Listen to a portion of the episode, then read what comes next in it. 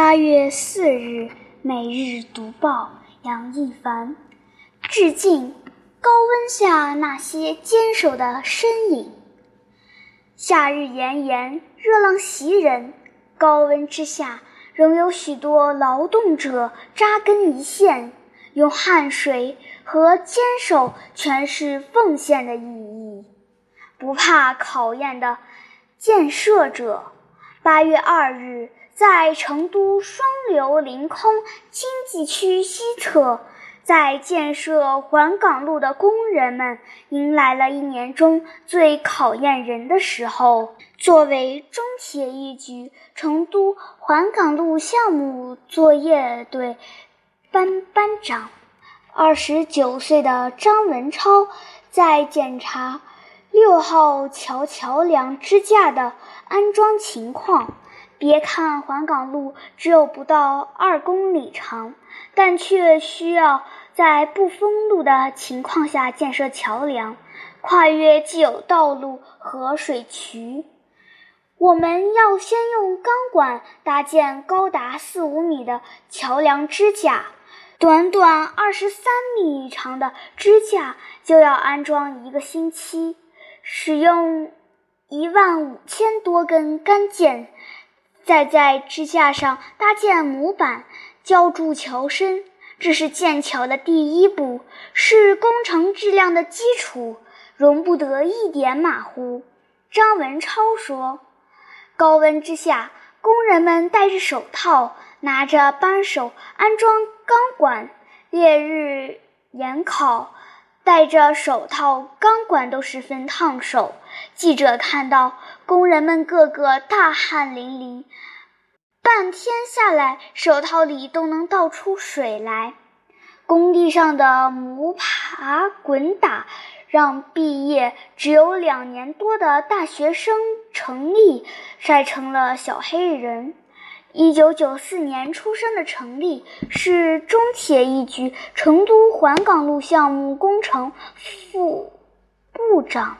每天，他都要在工地上来回巡视，检查基坑稳定性数据，查看有无安全隐患，再到地下管廊检查安全措施是否到位，甚至还要检测空气质量，看是否含有有毒气体，是否适合作业。一天下来。来回走上两万多步，很累，但累是值得的。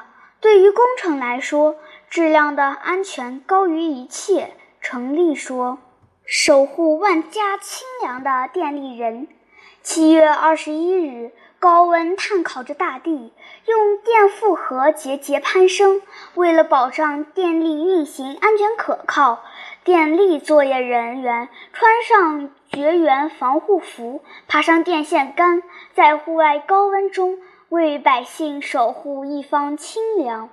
在山东青岛平度市同河镇石千伏雅铁线作业现场，记者看到国网青岛平度市供电公司的电力工作人员正在紧张的。进行施工作业。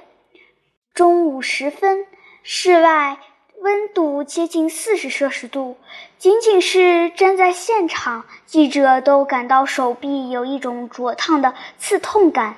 三十七岁的杨林穿着厚厚的绝缘服，爬上十五米高的铁塔，在毫无遮挡的设备旁进行检修。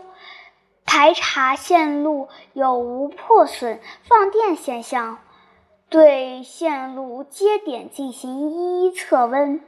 一次作业下来，杨林说，就像蒸了一次桑拿一样。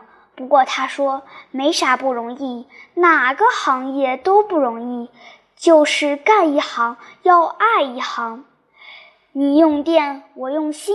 为了保障千家万户的用电安全，当日五十六岁的张振友和工人们顶着高温走到户外，对供电路线和电力设施展开检查，消除安全隐患。张振友作为国往山东胶州市供电公司带电作业班班长。自从2001年成立带电作业班以来，他就带领工友们不断扩大带电作业施工范围，足迹遍布了胶州市的每一个乡镇村庄。进入夏季以来，作业班平均每天作业次数达十多次，两部带电作业车，每辆车的。日均行程都在一百五十公里以上。汉堤成串的盾构人，七月二十六日，在山东济南，距离黄河北岸七十米的地方，黄河上最大的盾构隧道即将从此出发。工地上，中铁十四局济南黄河隧道项目部机电组班长董斌。正带领工人们进行直径十五点七六米的盾构机刀盘的组装和调试工作。盾构机可是个大家伙，重达四千吨，光刀盘就有三百八十吨。与人们平常想的普通刀盘不同，盾构机的刀盘由一个中心块和十二个主副臂组成。上面分布有三百四十七把不同种类的刀头，刀头就像牙齿，要去啃土啃石头。刀盘最终组装好后，刀面的高低差不能超过一毫米，否则在掘进中就会造成某些刀头磨损过快，会对掘进效率和刀盘寿命造成影响。董斌说。为了确保安装质量，董斌和工人们不仅要检查刀盘安装精度，还要检查中心块和主副臂焊接精度。每焊接几十公分，就要用超声波探伤，看看有没有焊接缺陷。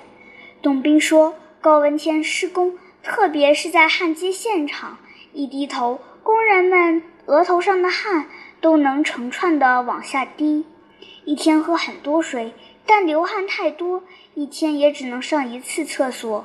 晚上跟媳妇儿视频，他说：“你不呲牙都看不见你，因为晒得太黑了。”董斌说。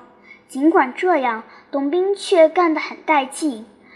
安装和调试盾构机能让我学习和使用不同行业的知识，就像游戏打怪一样。很有意思，越学越深，越学越想学。